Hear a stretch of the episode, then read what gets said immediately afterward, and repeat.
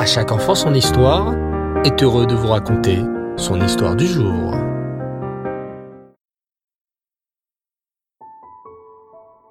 Bonsoir les enfants, Reftov, vous allez bien? Baou Hashem. J'espère que vous avez passé une bonne journée. Ce soir, j'aimerais vous raconter une histoire sur le Rabbi Shalom Dovber, le cinquième rabbi de Lubavitch. Ce dernier, dès son plus jeune âge, avait un comportement particulier, différent de celui des autres enfants de son âge. Lorsque le rabbi Shalom Dovber était petit, il jouait souvent, comme vous tous, avec son grand frère, Schneor Zalman. Leur père était le rabbi de Lubavitch de l'époque, Rabbi Shmuel, plus communément appelé le Maharash. De voir comment leur père dévouait son temps à aider ses frères juifs, à prier et à étudier la Torah, les deux enfants avaient développé le jeu du rabbi et du chassid, son élève. Un enfant jouait le rôle de son père, le rabbi Maharash, en aidant le chassid, dont le rôle était joué par le frère. Un jour, il arriva que le petit Shalom Dovber ait le rôle du chassid, et que son frère aîné ait le rôle de leur papa, le rabbi Shmuel. Rabbi, aidez-moi, demanda Shalom Dovber, prétendant être un chassid. J'ai transgressé Shabbat cette semaine en décortiquant trois noix.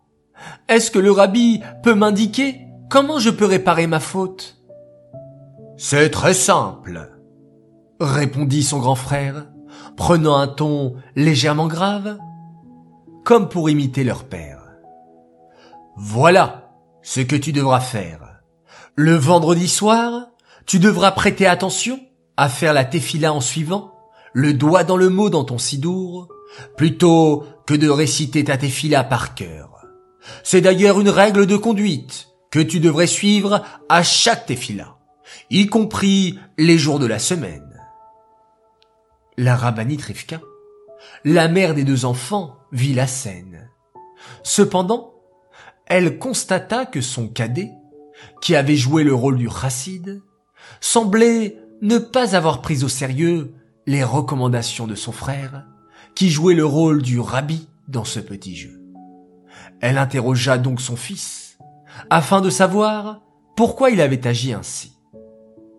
Maman, c'est normal que je n'ai pas écouté le conseil de mon frère qui jouait au rabbi. Il ne s'est pas comporté comme notre père le rabbi l'aurait fait. Ah bon? Et comment aurait réagi papa devant un chassid venant avec un tel problème? questionna sa maman, la rabbinite Rivka. Tu dois comprendre que Schneer Zalman Aaron n'est pas un rabbi. D'ailleurs, cela s'est vu quand il m'a donné son conseil. Il n'a pas soupiré, comme soupire papa, avant de conseiller l'un de ses chassidim. Par ce soupir, que Shalom Dovber avait remarqué chez son père, le rabbi Maharash, le rabbi prenait la souffrance de son chassid sur lui, afin de mieux s'identifier à lui, pour mieux ressentir sa peine et sa difficulté, et de la sorte l'aider du mieux qu'il pouvait dans son service d'Hachem. Alors, les enfants, c'est une leçon pour nous aussi. Oui, lorsque nous avons un camarade qui souffre, un frère, une sœur qui nous demande un conseil, ne répondons pas à la légère, mais prenons à cœur son problème, soupirons, et ensuite, donnons-lui une réponse qui le touchera certainement. Cette histoire est dédiée les Nishmat, Yitzhak ben Nissim et Shmuel ben Yaakov, Aléama Shalom. J'aimerais souhaiter ce soir deux grands Mazal Tov. Alors tout d'abord, un immense Mazal Tov pour la naissance de la petite princesse Donna Bella Ben Soussan et un très grand Mazal Tov à toute la famille et à ses frères et sœurs, Chani, Menachem Mendel, Batia, Levi Yitzhak, Dvoralea et Mesot Chaim. Un grand Mazal Tov, beaucoup de nachat les enfants, que vous puissiez apporter beaucoup de joie, de satisfaction auprès de vos parents. Et mon deuxième Mazaltov pour un garçon exceptionnel qui a fêté son anniversaire il y a quelques jours, le 2 Shvat. Il s'appelle Levi Tzrak Bounik.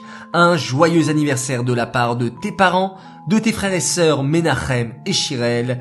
Joyeux anniversaire pour tes 9 ans, que tu sois un chassid toujours attaché au rabbi, avec des bonnes midotes, et que tu aies du nachat de ton limouda Torah dans la facilité. Amen. Voilà les enfants, l'histoire, les Mazaltov sont terminés. Merci et merci une fois de plus pour votre écoute. Je vous dis Laila Tov, très bonne nuit. Faites de beaux rêves. On se retrouve Bezrat Hashem demain matin pour la mitzvah du Rambam. Inspirons profondément. Retrouvons le calme et préparons-nous à bien dormir. Mais avant cela, faisons ensemble un magnifique schéma Israël.